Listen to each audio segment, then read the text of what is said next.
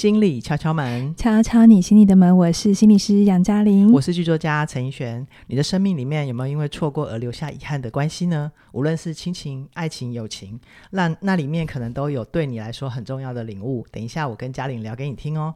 在收听之前，不管你习惯在 YouTube 还是 Podcast 收听，记得追踪五星推爆我们，并且把我们节目连接贴给很多人。只要你的举手之劳，就能让更多人听见我们、看见我们，就是对我们最好的支持。那在开始之前呢，还是要跟你分享，我们起点文化有自己的 App，我们上架了五个多月，快半年了耶。然后很多朋友都会告诉我们，他每天用，而且很喜欢用。那当然也就会回馈我们很多可以在更优化的地方哈，比如说收听的功能啊。那你们的声音我们都有听见。那我们在团队的努力之下呢，最近我们有一个 App 的优化，就是我们已经可以在收听的时候可以往前十秒，或是往后十秒。我自己都说这个叫做。防晃神，防晃神神器跟记重点神器，就是啊，刚刚那句讲的真的太好了，我想要再听一次。那这个时候你就可以用这个功能。那呃，无论如果你现在还没下载的话，请你到 App Store 跟 Google Play 下载起点文化的 App，启是启动的启。那希望你会持续收听，我们也会持续优化哦。好哦，今天我们要来到嘉玲的内心镜头，那我们要通过一部电影来聊聊什么样的主题呢？那这部电影就是《后来的我们》。后来的我们是我们台湾很成功的呃女艺人，就是刘若英导演的作品。那这一部电影里面有个名句，相信你可能听过。这个名句就叫做“后来的我们什么都有了，却没有了我们”。就是好像嘉玲啊，好像很深刻的感情，常会有人常会有让人唏嘘的结果。可是这个发现唏嘘之后，有没有可能圆满呢？嗯，我们等一下就用这个故事来体会一下。我好像没有讲过内心镜头，对不对？你有讲过啦，是哦，真的、哦，只是忘记你讲哪一集。我现在 哎。听众朋友，如果有记得嘉玲讲过的那一集，帮我们留言。大部分都是怡璇的内心镜头，对不对？对好对，好，嗯、我先简述一下这个故事哦。这故事的女主角叫做方小小，然后男主角叫做林建清。他们相遇在二零零七年，就是要回乡过年的路上啊，一起从北京搭火车要回去他们的家乡。后来在路上啊，火车遇上大雪，然后不知道要停多久，所以他们几个好朋友就是四个一起结伴走回家。后来就都变成了比较熟的朋友。那小小回到镇上也见了呃建青的爸爸，爸爸开始开了一间小餐馆，然后有几年小小的年夜饭都是在建青家吃的。嗯，那小小他一开始到北京的目标是他想要找一个有房子的男人结婚。然后就可以落户了，对，就可以落户，在在内地北京人，对对对，内内地有他们的规定这样子。嗯，然后可是他一直都没有成功，而建青在他身边就看他男友一个换过一个，通常是在网络上认识的，就有点替小小担心，会想说这些男人到底靠不靠谱。渐渐的呢，建青他他越来越在意小小，而小小其实也爱上了建青。他们在一起之后，有过一段很甜蜜的时光，住在一个小隔间里面。吃同一碗泡面，挤同一张小床，很辛苦，但他们当时很满足。后来呢，建清的事业发展不顺利，有一次有一度因为呃盗卖盗版片就被抓去关，然后他没有办法过年。然后小小呢还帮建清带礼物回家乡看建清的爸爸。那之后呢，建清的生涯挫折越来越大，他一直走不出来，结果就沉迷打电动。那小小在旁边陪了很久，可是建清那个时候的状态是。他没有办法听小小说话，也完全不理会小小，就是他把自己的感觉都关掉了。那让这样的状况，就让小小对这段感情看不见未来，所以他决定离开建青。而在他小小离开的那一刻，建青好像有感觉，小小有点什么，他就追出去了。结果他追到地铁站，一个站在车厢内，一个站在车厢外，两个人都没有动。但也无话可说，就让车门关上，然后把他们带离开彼此的生命。小小走了以后呢，建青痛下决心，把他自己一直设计很久、想很久的游戏放上网络，结果受到大家的欢迎。结果他终于赚到钱，成功了。想挽回小小，可是小小却没有接受。那为什么小小不接受？如果你看过这部电影，我不晓得你心里面的答案是什么。那我们可以先听嘉玲的分享。好，这部电影呢，我第一次看的时候是它刚上映的时候，好像是二零一八还一九，就是一九年，应该是一九年在台湾。嗯、对，我当时觉得还蛮好看的，但是我的触动没有那么深。是后来在看的时候，我觉得好像生命有比较多的历练跟经验之后，我比较能看得懂里面更深层的内在的运作。哈，那。我在看这部戏的时候，有三个镜头。嗯、那这三个镜头分别是倔强、想念跟等一下，遗憾，遗憾，我帮你提词。遗憾，那我想一个一个讲，因为这三个镜头是是相关的，是好，是因为有这三个东西才会有最后的遗憾。是。我先讲第一个镜头，倔强哦。对，如果你有看这部戏的话，你会看见前面大概有半个小时的时间，你会看到这两个人，就是周冬雨演的小小，对。啊，小还真的小小的，对，很小一只，对。然后跟井柏然演的那个剑青，对。对。他们其实，在刚开始的时候就有互相喜欢，因为第一个镜头就是，嗯、呃，小小就是要搭回东北，他们要回东北，在火车上，他其实应该是没有买票，但他就一直在那边赖说他不见了。可是这个时候，建青其实就知道，然后就出手救了他，所以他们才后面的相遇嘛，才开始慢慢变成了朋友。这是他们的。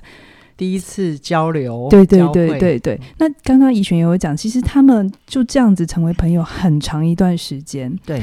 然后呃，男生其实很喜欢小小，可是他一直都不告白，因为他一直希望他有事业。嗯。然后小小一直他，我觉得他内心是很渴望一个。家一个爱，因为如果你有看电影的话，你就会明白他的他在东北的家其实已经没有人了。对对，可是他都还是会回去。对，所以他在北京想要建立一个属于他的家。嗯嗯。于是他就想到说去认识一些男人。对，好，特别是能够有能力买房，对对，已经有房的男人。对，所以他刚开始的考量都非常的外在条件，比如说是公务人员，比如说收入多好这样子，那当然就不顺利。可是那个时候，其实你会看到他们两个都很倔强，就是。没有人要开口去戳破那一层呃纱窗纸，因为就算他们还没互相告白的时候，小小已经搬进去建青的那个小房子了嘛，对，对不对，对？然后他们所有的互动都很亲近，可是小小建青还是知道小小会去见其他男人，然后他、嗯、他不开心，但他也没有再多说什么，所以你会发现他们两个有在刚开始他们都有各自的倔强，对、嗯，然后我接下来就要讲他们。除了两个都很倔强，但各自他们自己内在的那个倔强又典型是不太一样的哈。我刚才有讲小小的倔强是他一直很想要找到一个有房的男人，他就可以在北京落户。对，他想要一个家，表面上他想要的是一个房子，嗯，是一个户口，嗯，就是一个身份的确认。可是我觉得他底层是一种很渴望对爱的盼望，是是，是一种真的真正的。在爱里面的归属感吗？对，我觉得，我觉得，特别是如果你知道他的父亲已经离开，他很想念父亲，可是父亲不在，然后母亲好像听起来已经改嫁，远嫁他乡，对，他也没有办法见到母亲，然后他也没有其他兄弟姐妹，所以他其实是非常孤单的。然后你会看见他一路跟着建清，所以他们一起在，不，他们就叫北漂了哈，就是漂到北京，没有。刚开始是没有自己的家的，哈，就是整个前面他们都是在租很小很小的，嗯，已经不叫套房，那叫蜗居吧，就是可能就是一个一个一层空间里面隔了三四三四十三四间吧，没有十几间，就都是每个人都只是一个，根本就连连水泥墙都没有，有点有点像是那种用屏风隔起来的一个空间，对对对对。然后你说外在环境真的很不好。可是你可以感觉到，建青是他的那个归属。他在外面不管在跟其他男人受了什么伤，他回来看到建青，他就是会跟他说非常多的事情。对。然后后来当然他们戏戏的走法，他们会在一起。然后我看到的倔强就是他们真的在一起之后啊，后来刚刚怡璇有讲，建青有一段时间事业不顺，非常非常低潮。然后他就陪着建青，然后一直。一直陪支撑着他，好、嗯。可是后来，因为建青真的也是，我觉得男人需要有一段很低落，就他们真的在掉到低谷的时候是，是我觉得他是整个把外界都封闭掉的。嗯、然后在那个那段时间，我觉得小小已经试尽试用了他所有的力气，所有方法还是没有，所以他走。我觉得在他们那个很关键的一刻，就是他离开，然后他还留下了一碗面，然后跟建青说。还有纸条，对对对对对，嗯、有去看戏的话，嗯、那建青其实他们有个很关键，就是那个地铁嘛，嗯嗯，就刚才怡璇讲的那很经典，就是小小在车厢内，车厢内，然后建青在月台上，嗯嗯嗯，然后。这一次，因为以往都是小小一路配合着建青，帮他打理人际关系啊。嗯、你可以在戏里头看见小小是一个很会打理人际关系的人。对。然后建青在事业上面，不管是摆地摊，还是在呃那种光，有点像台湾的光华商场，嗯，遇到一些什么困难，是他都对帮忙去瞧的。对，都是都是小小在瞧的。嗯嗯。那你会看见，其实小小一路都在支持配合着建青，可是这一次他真的希望是建青上来，嗯，不再是他的他去配合。嗯、如果他下车，就是又是他在靠近建青，对，所以他这次是希望建青上车，嗯嗯，嗯就是希望建青可以主动一点，是。从这一个镜头的语言来讲，嗯、可是建青没有，嗯，他就是继续待在原地。其实这也是建青一路的舒适圈了，他就是在那里，嗯、对。那后来的大家也就知道，后面他们一定分手嘛，不然才叫后来的我们。我觉得在里面，我觉得小小最最最倔强的一件事情，都还不是这些，是后来建青真的真的成功了。对，他成功了，不是马上有别人哦，他成功之后，其实有回头去找小小。对。然后小小也知道他成功了，嗯，嗯，所以他们其实看起来是有机会的，嗯、对不对？我看到小小最倔强的一刻，就是当建青回头去希望复合的时候，小小拒绝了。哦，我觉得那是他最倔强的一刻，他没有回头。嗯、那刚才怡璇有问说，不知道大家怎么去解读？为什么明明建青是小小要的，而且他现在有能力落户了，哦，对，也买了房子喽？为什么小小要小小不要了？嗯、我我觉得在那里，我想很久。我第一次看的时候没有看到这个决定有多对小小的生命有多重要，但我第二次看的时候才看懂，就是我猜小小内心有一个伤，什么伤？戏没有演，但我猜其实他在建青成功的那一刻，我觉得他有一种他不想耽误建青，嗯，毕竟他的学经历真的没有很好，嗯，他很早就出来打混，就是出来这个社会上。这有可能来自于他破碎家庭带给他的不够确信啊，不够自信。我觉得有可能，虽然戏没有演这么多，嗯、对，但是我觉得他看起来很倔强，他很倔强的，就是我们什么叫倔强？倔强就是我坚持我要什么嘛，对，对不对？我就是表面上表面上就是我坚持这么做才是对的嘛，或是我坚持呃我没有要回头，就是我坚持一个做法或一个想要，嗯、就是某一个东西。可是如果你仔细仔细的。去在那个倔强，你不是只是看到他表面的那个坚持，你你再往下探索的话，你会发现倔强底下通常是有一个不敢要的状态。哇，怎么这么冲突？倔强其实常常是你底层更深的需要，你不敢要。嗯哼，所以你转而去坚持一个你觉得比较合理、跟你过得去的嗯东西，于是隔绝了那个真正的想要。隔绝了自己真正的需求，因为不敢要。嗯嗯，好，就是比如说，我一直在讲说，呃，小小其实表面上要一个房子，要一个户口，要一个男人，嗯、但他底层是要一个爱。嗯，可是我觉得他其实，在那个时刻，他其实不相信自己能被爱，值得被爱，或者建青能一直爱他，或他一直能爱着建青，这是互相的。嗯，所以他透过不要这段感情来得到一种控制感。嗯，可是那个底层是。他不敢相信他自己值得，懂？懂？我我觉得那是我在第二次第二次看的时候，我才看见小小他心里那个伤，嗯，其实他没有处理，嗯哼，所以他在建青感觉他们好像都快要拥有一切的时候，他把他推开了。OK，嗯，这是我在小小身上看到的伤跟倔强。Okay 那建青的倔强也很明显，好、嗯。哦，他的倔强就比小小我觉得比较好懂，是就是一个很男性的倔强，比如说他要出人头地，对，出头地，嗯。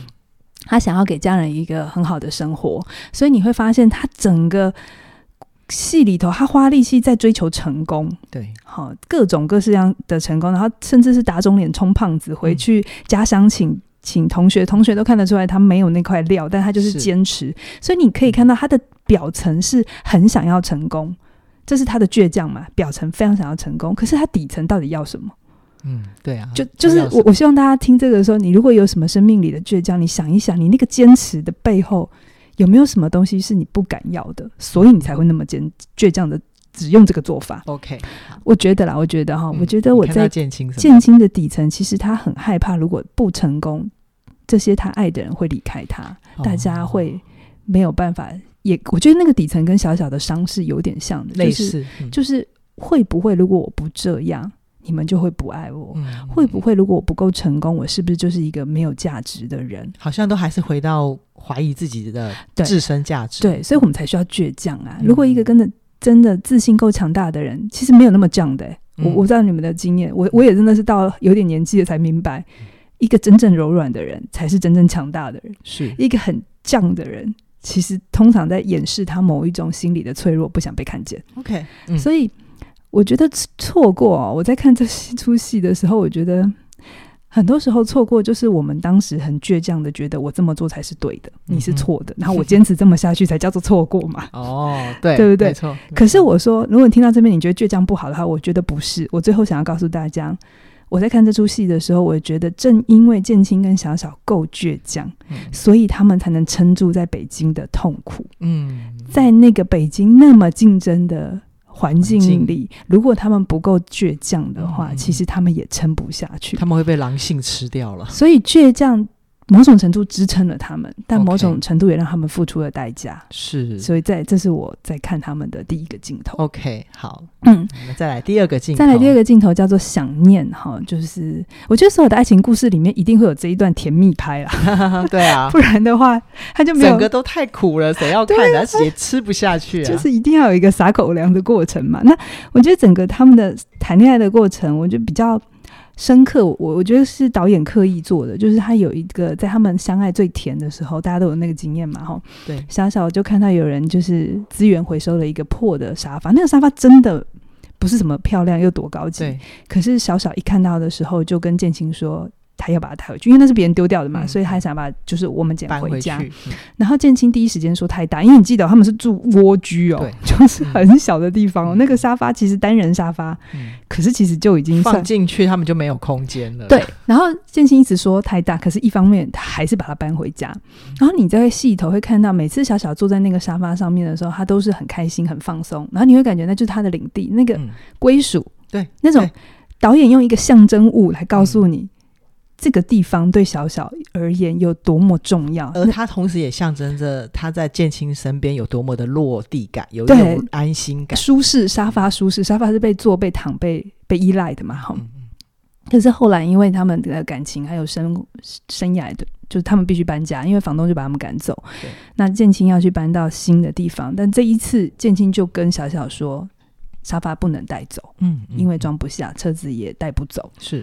我觉得那一幕，小小回头看那张沙发的时候，我觉得有点像是他们，好像他们过去的那些美好带不到下一个阶段了。嗯，真的，就是那些生活的苦，因为你如果看戏的话，你就会懂那个。我觉得谁的青春都是这么苦的啦，嗯、大部分人的青春都是很苦的。所以，当生活的压力、现实的压力已经苦到那个热恋的美好都放不进去。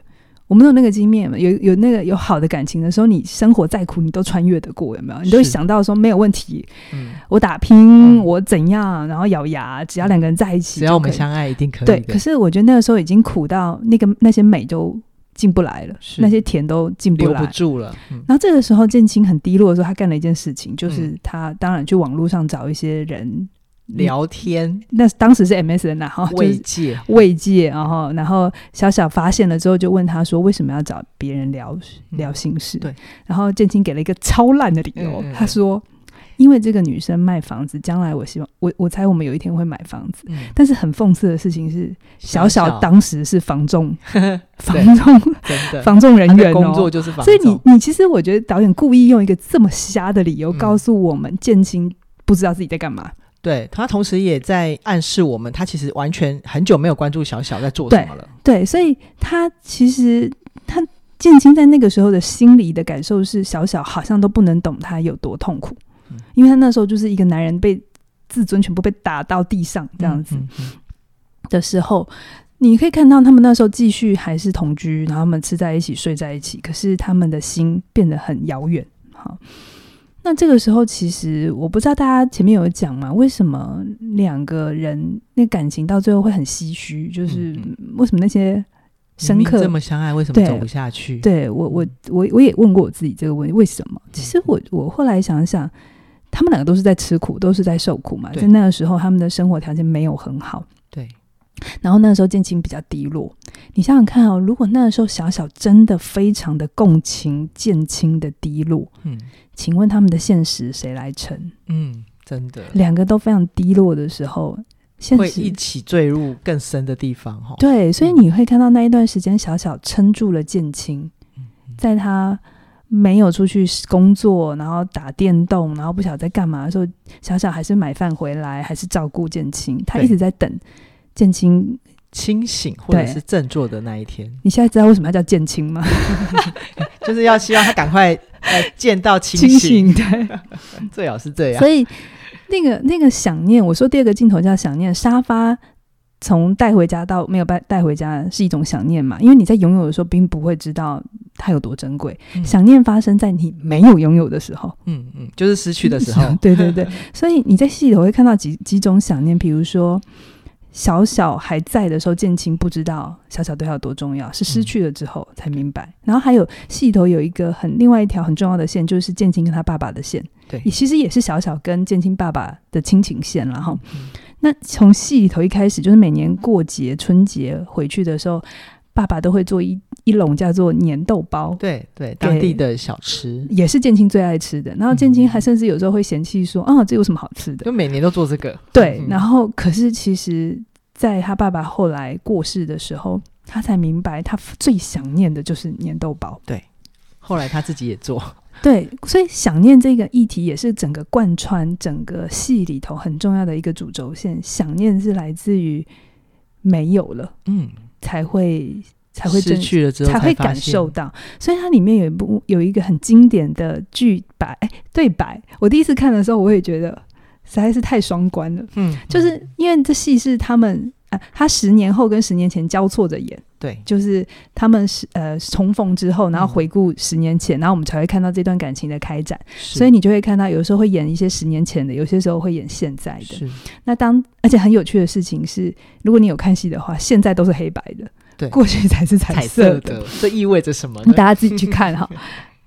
有一幕戏是他们因为要一起再回到北京嘛，那，嗯，他们因为。就是分分开十年后的，对对对，他们最后就是决定好，他们一起租车回去，嗯，然后所以在那个车上有一段他们两个人的时间，然后那那前面有已经回顾了很多，所以我们在观众的角度已经知道他们有多热恋过，多相爱过，然后忽然我觉得有这这这段对白，我其实我觉得真的很深刻，就是。那个建青又在讲说小小对他的重要性啊什么的时候，然后小小忽然之间他就说了三个英文字母，嗯，小小说 I miss you，嗯，我不知道大家听到 I miss you，你第一个想法是什么？我想念你，你翻译的是 I miss you，嗯，我想念你嘛，所以第二个镜头叫想念，对不对？对。可是小小就所以所以那个建青马上就直接说我也想你，嗯嗯，然后小小马上在下一句说不，I miss you 是。我错过你，我其实觉得这边也还是有小小的倔强哎。对，他如果接了，不就对，可能会有下面。对、哦、对，所以我觉得这出戏里面有很多这两个内在的议题，嗯、但是它展演在关系上面，所以。什么叫做 I miss you？我觉得 I miss you 跟 I miss you 确实是同一件事情，嗯、是先 I miss you，先错过了才有 I miss you 嘛。我想念，对，嗯、是错过才有想念嘛。如果我现在都一直在的时候，没有叫想念这件事情，是是，对，所以我觉得他这个第二个镜头，我我会把它拉出来叫想念是，是这整出戏一直在讲这是失去，嗯嗯嗯，好，他也在提醒我们珍惜嘛。对对对对对，好，那第三个镜头叫做遗憾。我觉得这是整出戏最后留在大家心中的，因为如果你有把它看到最后，就是那个音乐下了之后，你没马上走的话，对，后面还有一段，我觉得蛮后面有一段彩蛋啊，我蛮希希望大家看的，因为大导演就去采访路人、素人，各种他们生命里的遗憾，有没有什么话想对某个人说？然后你就会看到各种，我觉得很深刻的呃一种表白，好。啊，他最后有一段话，我觉得写的很好，我念给大家听哦。他说：“别等到失去才说对不起，别把我爱你留给来不及。”嗯，呃，我觉得这句话呢，其实是接在建青回去他的家乡看老家，老家、嗯、已经没有爸爸的老家。对，然后其实他对他爸爸说对不起。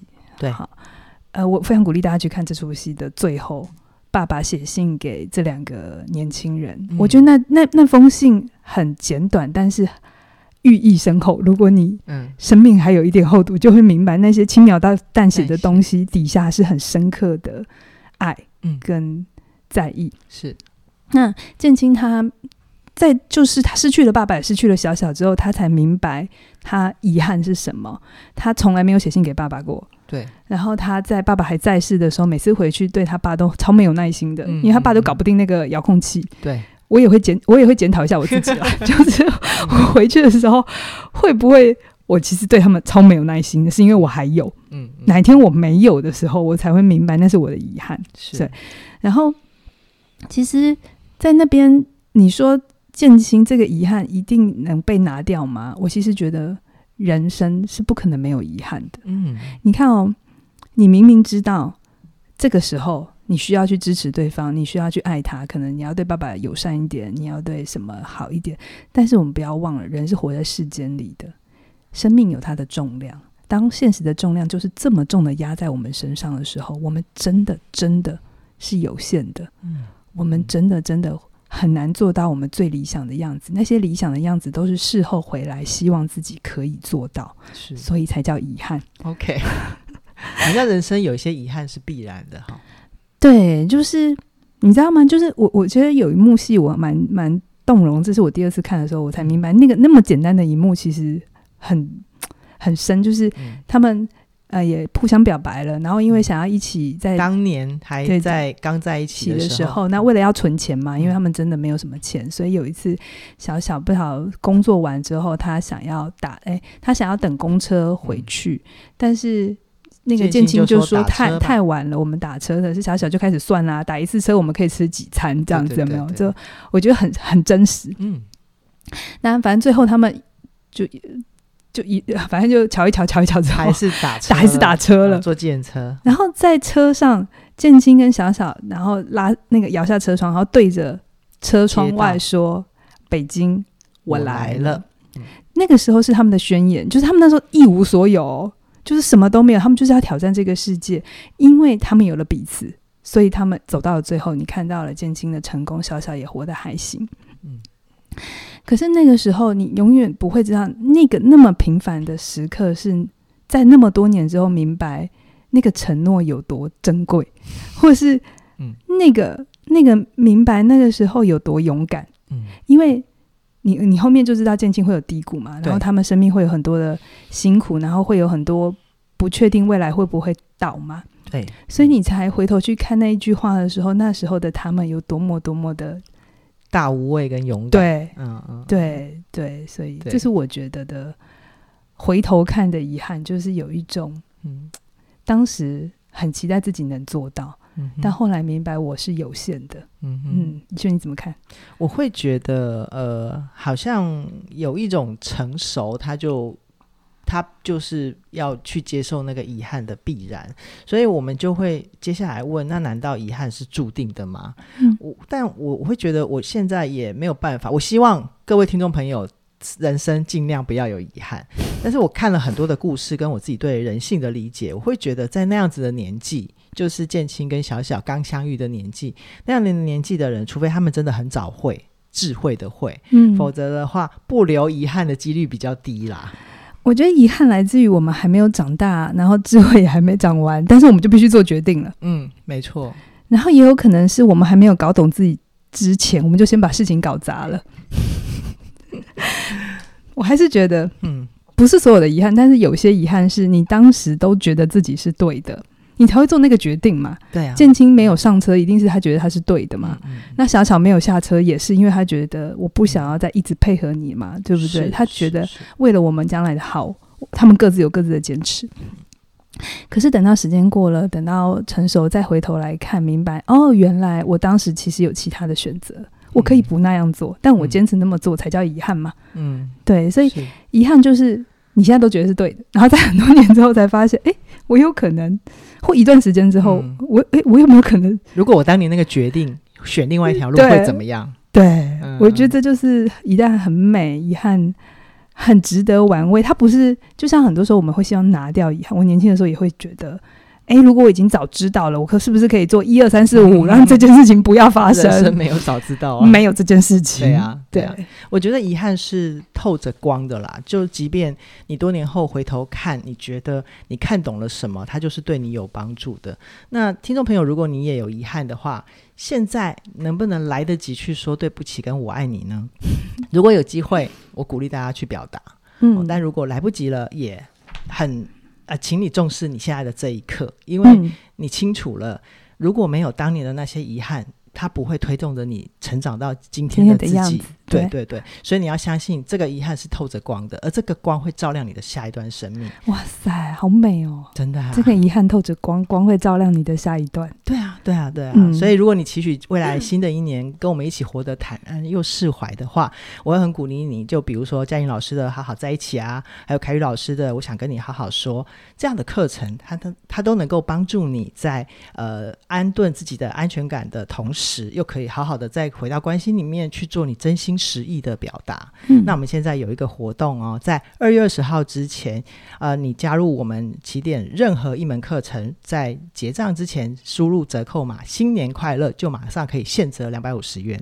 而且这样的优惠，每一个账号只能使用一次，所以请大家一定要把握机会。呃，听到的时候就马上手到加入喽。那我们今天就先跟大家聊到这边，下个礼拜的心理敲敲门再见喽，拜拜。拜拜。